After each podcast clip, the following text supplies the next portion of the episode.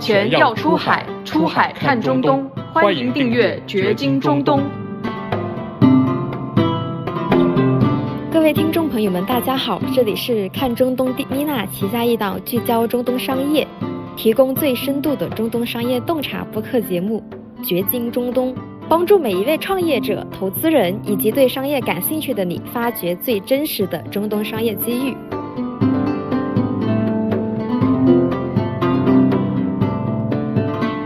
掘金中东的各位老粉们，大家好，我是老薛，我又来了啊！今天我们聊的是这个跟中东的物流、跨境电商相关的问题。今天我们来了一个实战派蒋岩峰蒋总，他的情况是这样的，他见证了这个中国物流出海从最开始什么都没有，到后边百花齐放，包括很多的客户谈判呀、落地客户的需求啊，有两把刷子啊，称得上对中东的电商物流这个权威的一号人物吧。蒋总，来您介绍一下自己。呃，掘金中东的听众朋友们，大家好，我是蒋云峰，目前我是和联物流的 CEO。欢迎一下蒋总啊，先。然后我想问一下，就是您做这个行业做多久了？呃，我是幺零年进入物流这个行业的，因为当时大学一毕业以后，然后我就加入了这个物流的这个行业。幺六年之前，可能我们会更加关注传统的贸易货物的运输。啊，包括空运、海运这一块。那么在幺六年之后，就进入到这个中东的跨境电商物流的这个赛道，然后一直到现在。嗯，明白明白。那应该是整个的这个全流程，我觉得应该是比较熟悉了。然后，其实您是学这块的吗？什么供应链啊、物流啊相关的？啊，对，我的专业是民航运输。哦哦哦。其实您之前不是只做中东吧？很多地方也做，就为什么后边就是比较 focus 在中东这块呢？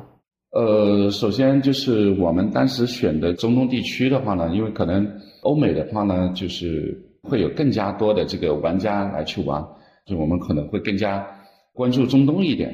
而且中东这一块呢，就是我们这么多年一直下来的这个沉淀，包括一些关务啊，然后一些客户的这个群体啊，全部都是在中东，所以我们就把所有的聚焦都放在中东了。嗯嗯嗯，明白。咱们说厌恶竞争是吧？咱们找一个相对来讲比较好好弄的地方，可以这么理解。你最最开始来到中东这片土地，想要干这个物流，你当时咋想的？之前的话，就是因为我们对于这个市场，我们是有一定的认知的。这怎么怎么积累的认知呢？因为你是在国内做的，怎么对中东这儿有认知呢？呃，认知的话，就是原来我们做这个 B to B 的这种贸易的时候，当时也去过，觉得这边土地的话。就像我们大家都所描述的，遍地是黄金，只要你有能力去捡。事实呢？事实是不是这样啊？呃，事实的话，当然啊，你说，呃，十年前确实这个你去跟捡钱是差不多的。嗯。因为他们的整个体系来讲，因为他自己没有工业，其实你你什么东西都可以去卖，你纸巾也好，然后 袜子、拖鞋什么，你只要敢来。都可以卖的比较好的价格，而且这个利润是很可观的。当时在做这个物流的时候，其实这个利润也是很可观的。客户根本就不在乎那么呃一两千或者三四千，你只要把我货安全顺利的到达，钱不是问题，我可以提前预付款给你。所以这一块当中呢，就是也是基于我们呃想去这个土地上面去继续去深挖的原因，然后我们去当地看了。那边短缺的是什么？那我就给他填什么。经过讨论、思想斗争以后，然后决定还是说，啊，我把物流这一块啊做好，然后是深挖下去。我觉得，因为任何时候，就算贸易停了，那么物流其实还是在存在的。这一块的话呢，就是说，也是我们最坚定的这个目标，一定要把这个物流给它做好。当然，去去这些中东国家，确实以前的话是很封闭的。很封建的，你包括签证啊也是很难办。进去的话呢，会有各种约束，包括你公共场合不能拍照啊，然后有女性的话也不能拍照啊。嗯。呃，女人她是没有办法去拥有自己的银行卡的。呃，对于跨境电商来讲，其实它是一个很很制约的一个因素在。我今天早上然后看你们那篇文章，然后上面说到这个看我文章的事儿，我们文章写的咋样啊？可以。不错，真的。然后其实我很少去看这些东西，因为我看我觉得其他的一些媒体它没有内容。消费的主力军的话，其实还是女人嘛。嗯对吧？其实男性的消费这个消费能力并不是很强，也除非是大件啊，比如说什么什么什么什么车呀，然后房子啊，可能这一块，但这一块呢不符合我们跨境电商的这个这个诉诉求。女性的这一块，呃，有银行卡以后，然后就可以申请，对吧？这我们接下来这些新的这个支付通道也好，这一块的话就会更加方便一点。所以这一块确实是呃写到点上去了。嗯目前的话就是说，那个女性现在也能开车出去了，然后也能单独出行了，现在也能工作了啊，那么她有更加有能力去消费了。就我看了以后，我觉得还是你们你们就有下了很大的功夫的。嗯嗯嗯，是是是，嗯，现在整个江湖格局什么情况呀？就是中东这物流这块儿，尤其是您的这个 sector，您的那个领域，呃，比如今天哎来了一个哥们儿说，这个蒋总，哎，我也想做物流，你觉得他有哪块儿你觉得比较难逾越？尤其这个时候入局，这个时候入局的话呢，可能有一点点晚了，因为一些卖家他不比幺八年、幺九年的时候可能会有百花齐放的这种这种状态，但是目前到现在呢，就是说出现于一个平稳的发展的一个状态了。嗯这个接下来机会的话呢，可能也是有，就是你从创业的这个角度来去看的话，它其实还是有一定的这个风险在，难度也增加了不少。嗯嗯嗯，整个中东啊，它跨境电商这个板块从零到一，就从没有到有，它到到底是怎么个发展阶段？有哪些玩家在做？其实中东的第一家电商，然后我们讲的是叫 Souk，这个单词呢，在就是中东国家的话，意思就是说是市场的意思，嗯就是比如说我们去啊、呃菜市场啊，它上面就写了 vegetable souk，它是零五年创立的，幺零年以后，然后它才就是慢慢的增长上去了。幺七年的时候被那个亚马逊然后收购了，嗯那么收购了以后呢，就是亚马逊就是正式的进入中东，然后呢，紧接着就是 Noon 这个入驻。当然，在这个之前，在幺五年的时候，这个 Shein 然后已经在做这个中东了。当时的这个头部企业的话呢，就是我们叫 Jolly 去的，是杭州直遇。呃，幺五年、幺六年、幺七年、幺八年啊，这几年都是对于这个市场的这个在中东的其实是做的是非常好的。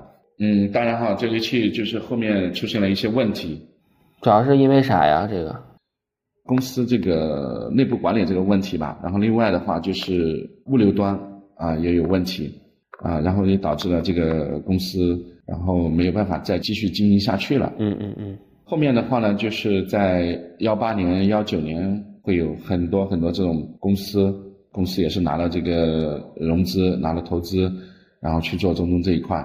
很多卖家蹦出来的时间，也就在幺八年、幺九年这两年。经过这两年的这个洗牌呢，可能有一些买家也倒下，然后有一些买家又进入中东了。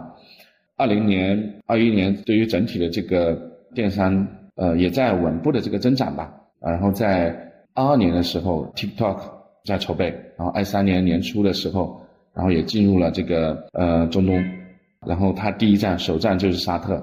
二三年的就是下半年，Tim 的话也是进入了中东。中国出海的就是四小龙，一些 A P P 类型的这个商家，包括什么啊 f o r d i a 海宝贝啊，那还有 Checkpoint 这些公司，也在中东这边有一些业务。嗯嗯嗯，我理解您是做这个跨境电商这块的，应该还有一些做大贸的吧？您是属于端到端，就是从这个发货一直到消费者手里。对，现在主要你们服务跨境电商平台都有什么呢？或者说一般现在是哪哪些个平台在整个中东这个板块做主流？比如尤其是阿联酋和沙特。呃，目前的话，就像亚马逊、Noon、AliExpress，然后 TikTok，呃，Temu，然后 Shein，我们现在就是出来的这个新秀土耳其的这个公司，也是阿里集团旗下的，嗯啊，叫 Torido。目前市场上的中大型的卖家基本上就是这些了。目前老大的话，可能还是亚马逊。呃，紧接着的，可能就是我们的 Shane 其实是这个体量，然后也是冲击第一、第二这种状态，它的增长过程也是非常快的。试印在那边涨得挺猛，听说那个拼多多就那个 Temu 好像在那边也开始弄，你们现在开始接他们单了吗？嗯，是的，我们现在在服务他们的订单，二零二三年下半年才进入的，那按照增长来讲，这个肯定是很快的。中东电商发展阶段，咱们对标国内的话，你感觉啊，到哪个阶段了，或者哪一年？比如说咱们说那几个几个头部平台嘛，咱们现在还有内容电商了，包括还有社交电商，这个很多的内容形式都出来了。中东你感觉，哎，你类比类比，可能是什么什么阶段呢？如果是平台类型的时间点，应该我们要往前面推个十年到十五年左右。呃，我们的跨境电商发展其实依赖于我们的配套服务。第一个呢，认知就是它的这个支付的通道；第二个就是我们物流的这个建设。整体的这个 COD 的这个比例目前还在百分之五十左右徘徊。嗯，所以会影响了这个电商的这个发展。当地的话呢，其实也有一些大型的这个支付公司现在已经开始在做这一块的东西了。那么我相信，就是说这个支付通道。完善以后，那么我们接下来这个电商发展，它一定是飞速的。我问一下啊，像这个，比如说在中国，我是个卖袜子的吧？假设啊，这个货从我们先发货或者跟您合作到这个当地居民的手上，都有哪些环节？因为可能两种形式的话呢不一样，就我们先讲这种 B to B 的这种模式，然后我们再讲 B to C 的这种模式。B to B 的这种模式的话呢，就是首先我们接到货以后。装完柜以后，我们再去报关，报完关以后，然后我们交给船公司，他把这个运到目的地这个港口，再做一个清关的一个动作，然后我们再去仓库做一些拆柜啊，然后派送的这个动作。当然，我们在 B to B 这个发货之前，我们可能要准备一些做清关的时候的一些文件。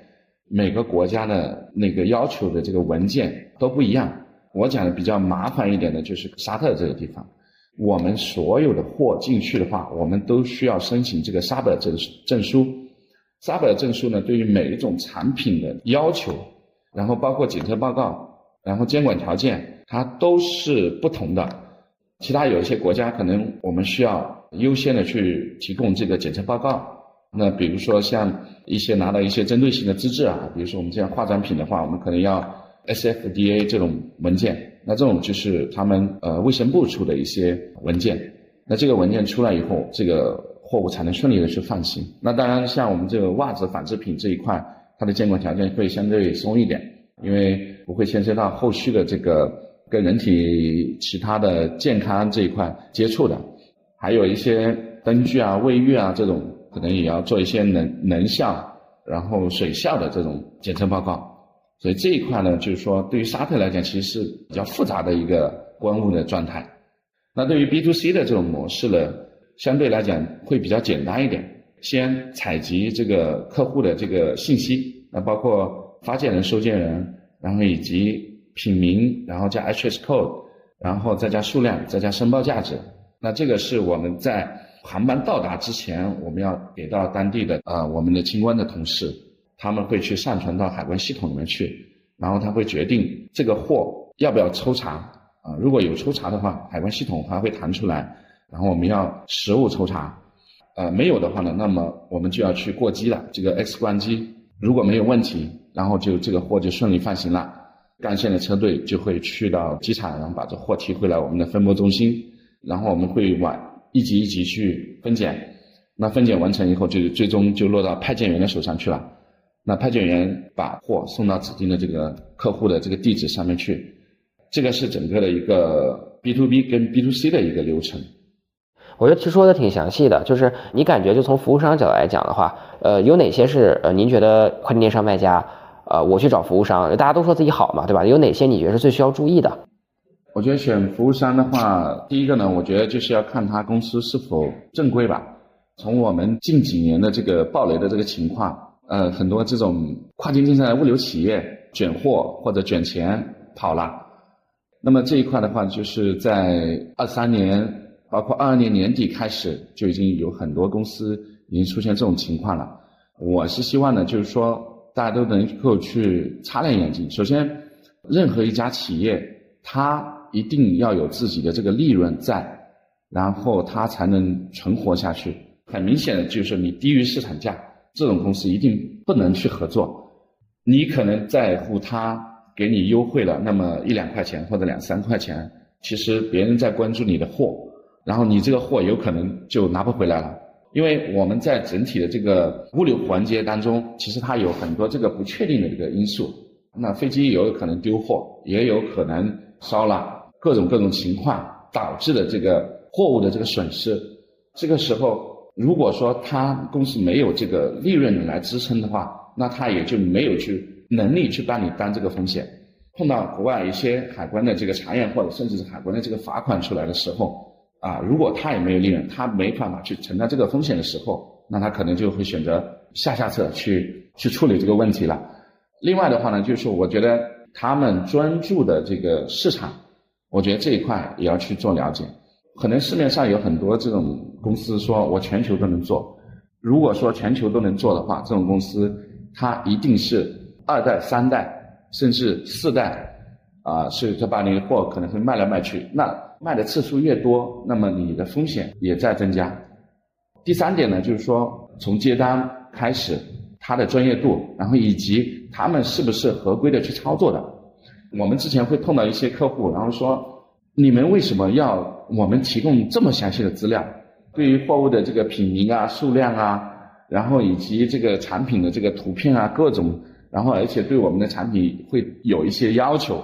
那有一些公司呢，我给他我什么都不用管，他也不会去问我详细的资料也好啊。我们在发货之前，然后连合同都不用签。这个时候，其实卖家呢觉得我省了很多事情，但是这个当中你要明确的一点就是说，这个里面肯定是有风险存在的。为什么我们要把它问得很清楚？是为了我们在给海关。很直观、很准确的这个信息，这个发生问题的这个概率，包括延误的概率都会小很多。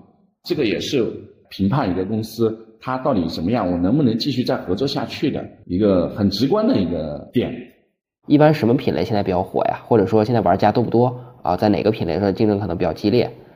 电商的这个品类的话，就是我们没有去太细致的去研究哈。我们讲的就是大类这一块，其实我们快时尚类的肯定是目前这个销量呃最大的这一个赛道。那另外的话，就是我们看的就是这个三 C 产品类，要避开一些就是直接竞争的，就比如说手机这一块啊，然后这个我们就不用去考虑了，因为这个确实是很受品牌的这个影响。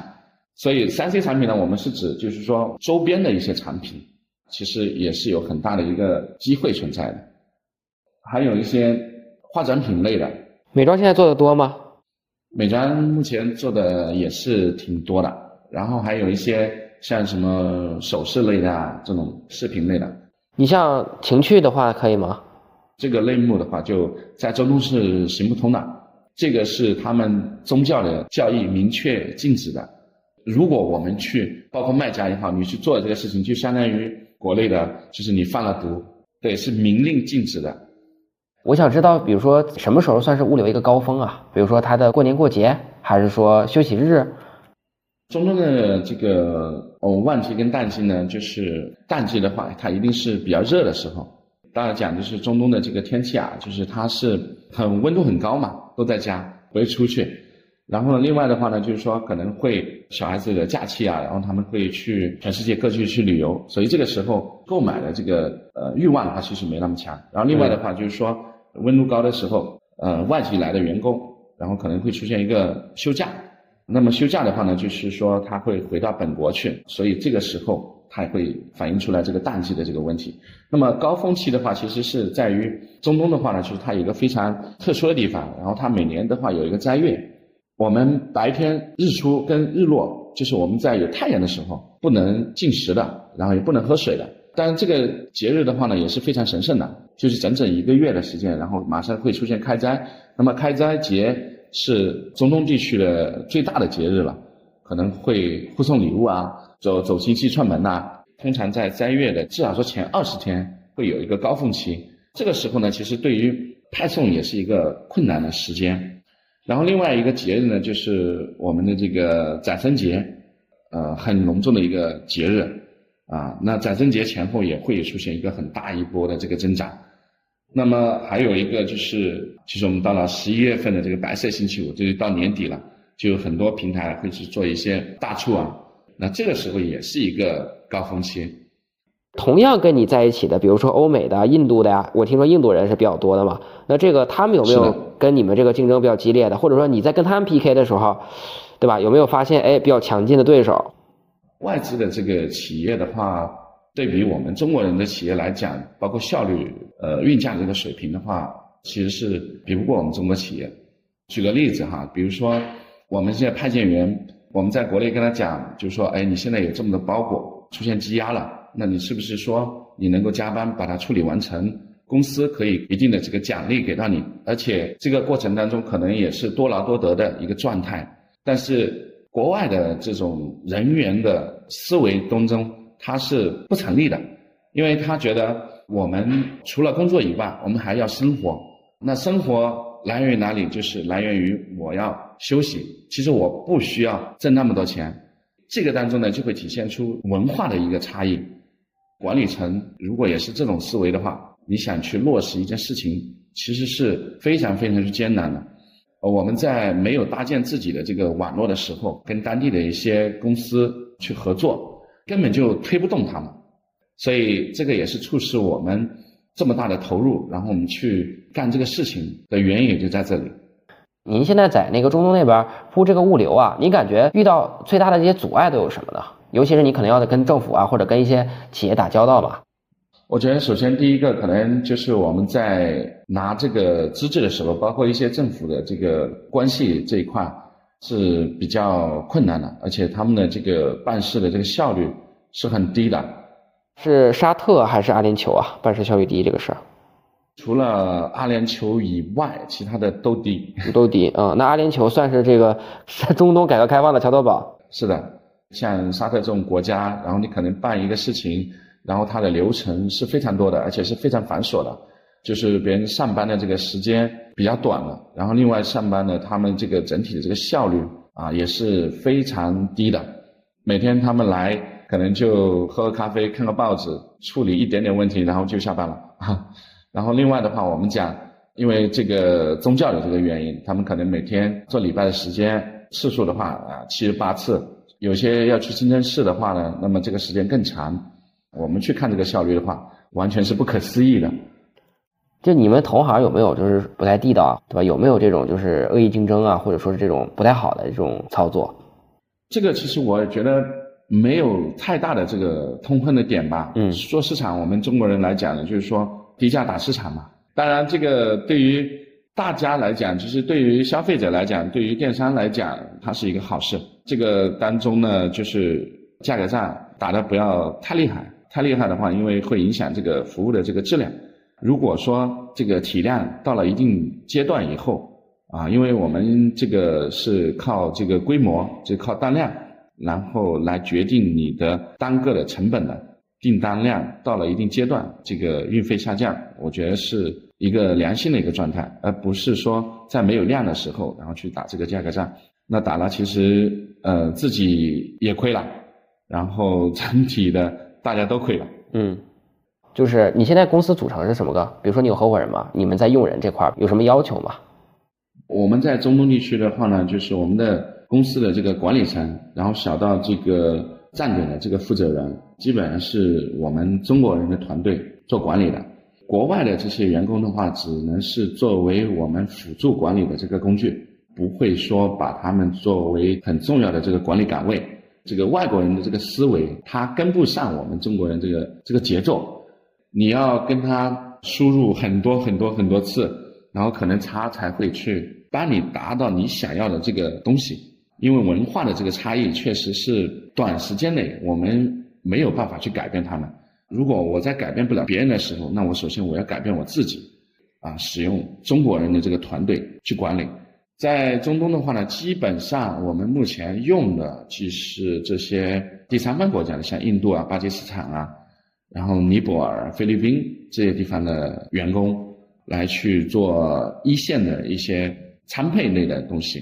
因为我们在沙特的话呢，就是说还有阿联酋的话，就是说政府的话是要求我们必须得有一部分沙特人的这个比例。你们是多少比例啊？政府要求的话是，就是十个人当中要有两到三个人。我们在办签证的时候，你要有本地人，你增加上本地人以后，然后另外的几个人的签证才能放给你，不然的话，这个是没有办法去办的。沙特人的话呢，就是我们目前去给他们安排一些工作岗位的话呢，主要是客服类的，一般采用的是啊，我们沙特本国的这个女性，因为现在政府也是在倡导他们啊，女性也要出来这个工作。女性的话呢，在工作当中会稳定一点，而且她们愿意去干活。呃，男性的话呢，其实我觉得他们是比较浮躁的一一代。基本上就是说，我们能够分配一些工作给他们，他们基本上很难去完成的。主要原因是啥呀？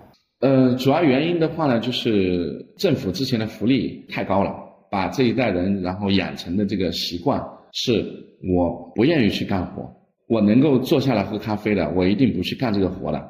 这一个的话，也是他们整个国家然后有有这么一个问题出现。可能我们会使用他们做一些公共关系的一些处理啊，然后包括政府部门的一些打交道的这些工作，行政岗可能我们这个是他们都是比较闲的这个岗位了，基本上本地人是很难用的，这个管理的成本也非常高。给他们开多少钱？呃，如果是派件员的这个工资水平的话，基本上也就在两千到三千五沙左右，合人民币的话就一点八多。那基本上我们就乘以二嘛，其实工资的水平其实也并不是很高，当然我们这个是外来，呃，外来务工，不是本地的。对，本地人的话，基基本上都是五千沙起步了。呃，你们会跟政府打交道吗？能不能花钱解决问题？这事儿其实还是可以的吧，在沙特。比较有难度的，因为说白了，他们其实是叫不缺钱，然后你说你给多了有很大的问题，给少了他又看不上。所以这一块也并不是说单纯的这个你靠钱就能解决的，靠钱就能解决的这些，基本上是一些比较落后的国家觉才有的机会。比如说他人均收入都很高的时候，呃，国家的福利又好，我要那么多钱也不是说不可以，但是没有那么太大的欲望。您您自己个人其实跟他们交流的时候是用英语吗？我跟他们交流基本上是英文了，但是。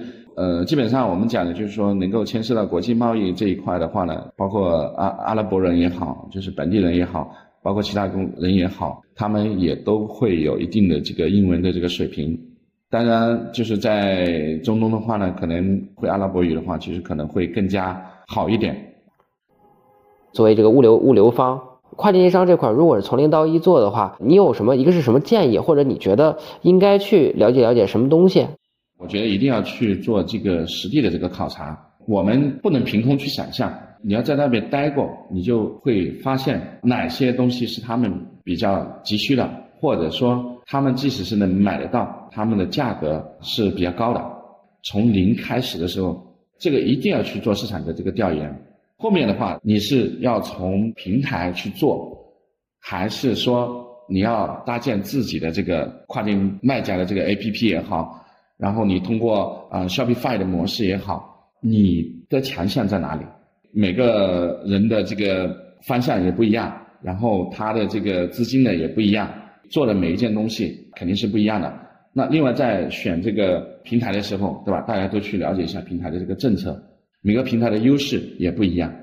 这一块的话呢，就是我觉得前期的这个准备工作，我觉得一定要去做，包括后期的，就是说我们讲你的合规的这个问题。像在中东的话，可能它会有一个 VAT，那么 VAT 我们讲的这个是消费税，只有你把这个合规做了，啊，至少说你的资金的这个安全，包括你的店铺的安全的问题就会解决掉。之前我看到了有一些啊卖家，然后也在这个当中掉了不少坑，所以合规这一块、财税这一块一定要去看。在这个全世界可能最炎热的这个地方，它就是科威特。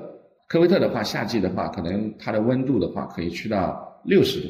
嗯，那太热了。把这个派送单，然后包括这个文件夹，然后我们放到车头，吃了个午饭回来，然后我们发现这个塑料板，然后它已经完全的变形了，它已经缩起来了。嗯，在选品的时候，我们要去考虑的一个问题就是说，不能承受这个高温的，一定是次品率很多的，因为海运的话呢，就是它可能是露天晒的。其实那柜子里面的那个温度其实很高的，所以有一些呃塑料品啊，包括 PU 的那种手机壳，在运输当中它就变形了。我们这个选品的时候，确实要去考虑了这一块的这个问题。嗯嗯嗯，像一些电子产品，易燃的、易爆的啊这种，就要特别注意一点。创业这一块的话，我觉得就是整体的阿拉伯人的话呢，都挺热情的。当然，我们知道在中东这个做生意的话呢，就特别是 B to B 的，就是当地的这个人员一定要选好。他是保人制，呃，你来我这里做生意，就是说一定要跟我本地人合资，或者说你不合资，然后你得要用我这个本地人，然后来去开公司。外资的话是不能超过百分之四十九的。现在也有一些区域的话是可以做到百分之百的这个股权的，也要看具体的你是属于哪个行业的。嗯，因为保人呢就相当于我们国内的这种法人代表的这种。嗯，那么法人代表的话呢，就是他会去开银行账号，然后管理这些政府的一些呃文件啊，然后签名啊啊这些都是他来去处理的。那如果保人找的不好，那么有一些啊人就是。会出一些问题吧，就是可能会把你的钱卷走啊，然后你的整个产业可能就没有了啊，所以这一块的话呢，也是大家要非常非常值得注意的这个地方。好，今天咱们物流的事儿聊完了，就是你作为一个创业者，那可能之前是因为贫瘠的土地是吧？您在这边去当地深耕这个行业，您您觉得这个哪些你觉得比较有意思的一些故事？呃，分享一个比较有意思的事情吧。住酒店的时候。船头它会有一个，呃，类似于我们天猫精灵的这种东西。我之前我不知道那个是什么东西，我去睡觉，然后睡到半夜，外面的那个清真寺嘛，然后就会放那个他们要做礼拜的那个歌。天猫精灵的这个东西呢，它也同步的去催你，然后让你去起来做礼拜了，然后各种的。我尝试的去把它电拔了，它也还是可以照样运行。可能花了半个小时，然后去把这个东西关了。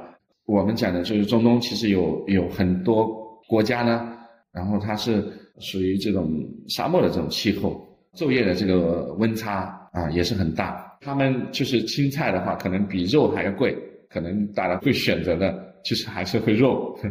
但是呃，肉这一块的话，吃多了也是一个问题，就是它全部都是烤的。要么就是这煮的，就是一锅炖的这种，然后吃的也是大饼，所以我们中国人这个肠胃，如果刚去是比较难适应的，去之前一定要带一些肠胃药，不然的话会很痛苦。嗯，呃，我记得有一个非常搞笑的这个事情，在利雅得，就是在沙特，我是冬天去的。白天的话呢还可以，就是温度的话可能也有十几度、二十度。那么到晚上的话，可能也就四五度。嗯，我第二天早上起来以后，然后我发现我的嘴巴是张不开的。嗯，呃，那个太干燥了，啊，嘴唇然后上下已经粘连了。呃，我在那个水里面浸泡了五分钟嘛，然后嘴巴才张开。嗯，后面呃，我一般去的话，我都会买个唇膏。然后先擦一下，不然的话这个很有意思，所以 对，确实是比较有意思。如果是刚去的话呢，大家会碰到这个问题。嗯嗯嗯。特别感谢今天那个蒋总给咱们分享这么多跟中东的跨境电商、物流啊，尤其他这个老板行相关的一些东西。我觉得每一个人现在如果想要去做中东生意，最方便的方式，我觉得卖货是一个比较直接的一个方向。我想今天一个是做做科普，第二个就是做一个企业家，作为一个创业者，在那边做一些事情，肯定会遇到这样那样的问题。那之后的话，可能我们在跨境电商这个领域会多邀请一些，不管是服务商也好，参与的玩家也好，尤其是赚到钱的一些朋友们。多跟大家聊一聊啊，卖货那些事儿，在中东，好吧？那今天特别感谢蒋总今天跟我们分享这么多干货，好吧？感谢蒋总，好，谢谢。你有什么这个需要链接的人吗？或者是一些诉求吗？物流服务我知道了，找你啊。还有什么？呃，会有一些这个融资的这个需求吧？嗯，融资，那这两块吧，好吧？那这个也跟大家呈现这么一个呃，大家一个诉求，其实也是个平台嘛。我们作为这个播客来说，好吧？行，那今天感谢蒋总呗啊，咱们下期再见。好的，谢谢。好的，今天的节目就到这里，感谢大家的收听。我们开放了掘金中东听友群，欢迎添加微信号“掘金中东”的全拼音字母小写，备注你的昵称、职业、城市，我们会邀您进群。一起聊搞钱，聊中东，聊商业机会。今天就到这里，我们下期见。